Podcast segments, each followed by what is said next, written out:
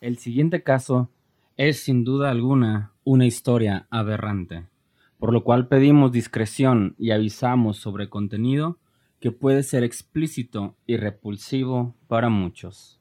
Sopor Enigma Podcast, donde los sentidos no tienen sentido. Este es el caso de Richard Cheese, el vampiro de Sacramento. Las navidades de 1980 le trajeron una sorpresa al celador del penal de San Quintín cuando el día 26 de diciembre corrió a dar la alarma y solicitar la presencia urgente de un cuerpo médico en una de las celdas. Su ocupante estaba inerte sobre el camastro y no pudieron sino certificar la muerte por sobredosis, paradójicamente causada por fármacos antidepresivos que la propia enfermería de la cárcel le dispensaba y él había ido guardando pacientemente para suicidarse y evitar la cámara de gas. Se trataba de Richard Trenton Cheese, quien apenas tres años antes llamaba la atención de los medios con el sobrenombre de El vampiro de Sacramento. No era el único mote que Cheese tuvo en ese sentido. Los internos del manicomio de Beverly Manor, donde había ingresado en su juventud, le apodaban Drácula por su afición no solo a matar animales como perros, gatos, conejos y pájaros, sino aprovechar su sangre una vez bebida y otras inyectada. De hecho, esta última afición fue la que le llevó a ser hospitalizado y puesto bajo supervisión psiquiátrica.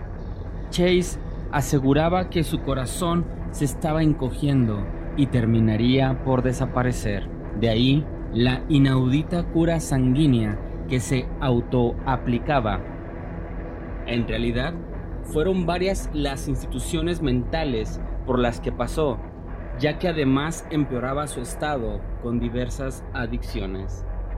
Cuando tenía 18 años, Chase fue a ver a un psiquiatra porque no podía mantener una erección. Se enteró de que una de las causas de la impotencia era la ira reprimida a su incapacidad de lograr o mantener una erección. Chase no buscó ningún tratamiento adicional después de este diagnóstico, que más tarde se determinó que había una aversión al sexo convencional y solo pudo lograr la excitación y el orgasmo a través de actos violentos o perturbados como la matanza de animales y la necrofilia. Como adulto, Chase se mudó con su madre, donde empezó a acusarla de intentar asesinarlo a través de veneno. El padre de Chase compró un apartamento para él y lo obligó a salir de la casa. Solo en su nuevo apartamento comenzó a capturar, matar y destripar a varios animales que él entonces devoraba crudos. Colocaba las entrañas de los animales que había matado en una licuadora para hacer batidos.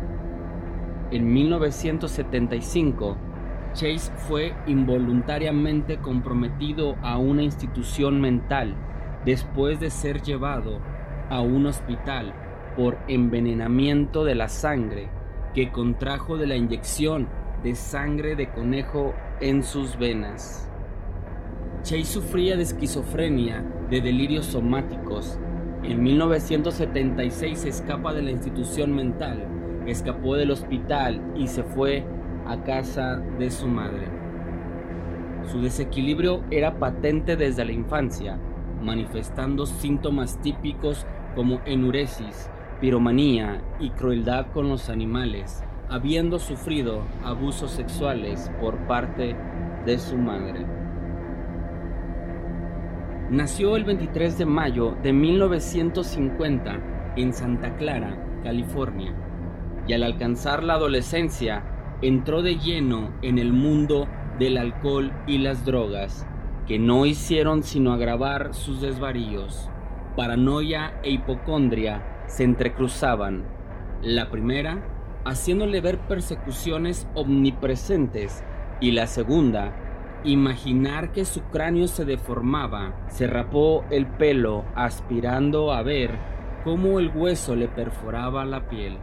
Combinando ambas, una vez se presentó en el hospital denunciando que le habían robado la arteria pulmonar. Sin embargo, ningún centro mental tomó medidas más allá del diagnóstico. Independizado de su madre, compartía un apartamento con varios amigos que terminaron marchándose, hartos de verle pasear desnudo por la casa y de su abuso de la marihuana, LSD y bebidas alcohólicas. La soledad acentuó el problema y empezaron a desaparecer mascotas de los vecinos. Fue entonces cuando tuvo que ser ingresado de urgencia por inyectarse sangre de conejo y fue cuando los psiquiatras le detectaron esquizofrenia paranoide, administrándole un tratamiento que le permitió salir en 1976, pero no había mejorado en absoluto. A mediados de 1977, seguía diciendo que alguien le robaba la sangre y recuperó su sistema animal para sustituirla. Un año más tarde, volvió a ser detenido al pasearse sin ropa por Paramount Lake, en Nevada, embadurnado en la sangre de una vaca que previamente había matado. La elección de un animal tan grande constituyó un preludio de lo que se iba a desatar pocos meses después, dar el paso hacia las víctimas humanas. El 11 de enero de 1978, Chase fue por un cigarrillo con su vecina y luego la retuvo por la fuerza hasta que ella le dio un paquete entero. Dos semanas más tarde, Trató de entrar a la casa de otra mujer, pero al ver que sus puertas estaban cerradas con llave, entró en su patio trasero y se alejó. Chase más tarde dijo a los detectives que él tomó las puertas cerradas como una señal de que no era bienvenido, pero que las puertas abiertas eran una invitación a entrar. Al recorrer alrededor se encontró con una niña llamada Nancy Holden, con quien asistió a la escuela secundaria.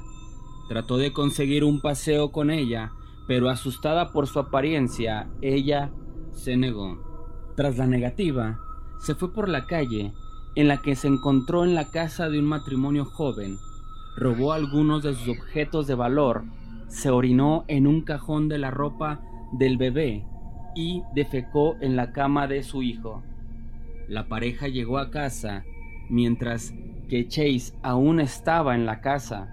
El marido le atacó, pero escapó. Durante esa misma persecución, siguió intentando entrar en los hogares hasta que entró en la casa de David y Teresa Walling. David estaba en el trabajo, Teresa, embarazada de tres meses, estaba dispuesta a sacar la basura y por lo tanto había dejado su puerta principal abierta.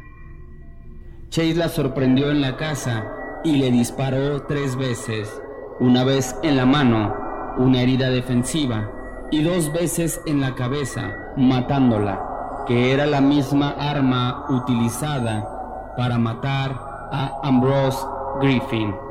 Luego arrastró su cuerpo a su dormitorio y la violó mientras repetidamente la apuñalaba con un cuchillo de carnicero. Cuando hubo terminado, abrió el cadáver para extraer sangre y luego tomarla y además bañarse en el baño con ella. Bebió su sangre utilizando un envase de yogur vacío. Antes de salir, entró en el patio donde se encontró con un montón de excremento de perro y volvió a meterlo a la boca y la garganta del cadáver. Chase se había zambullido en una espiral de violencia incontenible. Estaba desbocado, como se llamaría una película de William Fredkin, el director del Exorcista, que haría de él en 1988, inspirándose en su caso. Después Chase no aguantó más de cuatro días antes de volver a matar. El 27 de enero entró en una vivienda y asesinó a Evelyn Mirot y a su amigo Danny Meredith, a su hijo de 6 años Jason y a su sobrino David, que tenía 22 meses y lloraba en la cuna.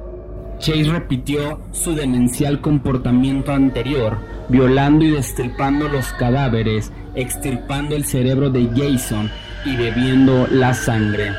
La llegada de una amiga del niño le hizo huir precipitadamente con el cuerpo del bebé que sería encontrado un par de meses más tarde. Las numerosas huellas que el asesino dejó por toda la casa y la declaración de algunos testigos que le reconocieron al escapar llevó a su detención. La policía entró a su apartamento al día siguiente y el espectáculo fue espeluznante. Por todas partes había restos humanos. Un cerebro a medio devorar esperaba en la cocina. En la nevera se guardaban frascos con vísceras y la licuadora resumaba sangre, todo ello alterado con excrementos, recortes de prensas sobre célebres psycho killers, parafernalia nazi y revistas de ufología. El vampiro de Sacramento no negó nada, al contrario, en su estrambótica confesión afirmó que había una conspiración para detenerle y para asesinarle. Partes de los implicados eran sus padres, Frank Sinatra, Hugh Hefner, la mafia y los alemanes. En el juicio, pese a que se trataba de un caso claro de demencia, esquizofrenia paranoide aguda, seguramente pasaron demasiado los horrores cometidos y más con niños de por medio.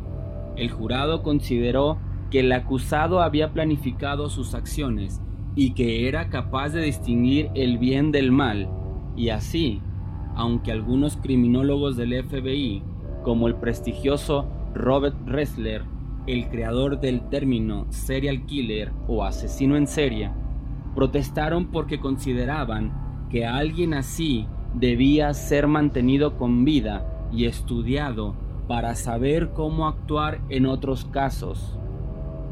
Richard Trenton Chase resultó condenado a muerte. Como vimos al principio, él mismo se encargó de ejecutar la sentencia. Esto fue el caso del asesino serial Richard Trenton Chase, mejor conocido como el vampiro de Sacramento.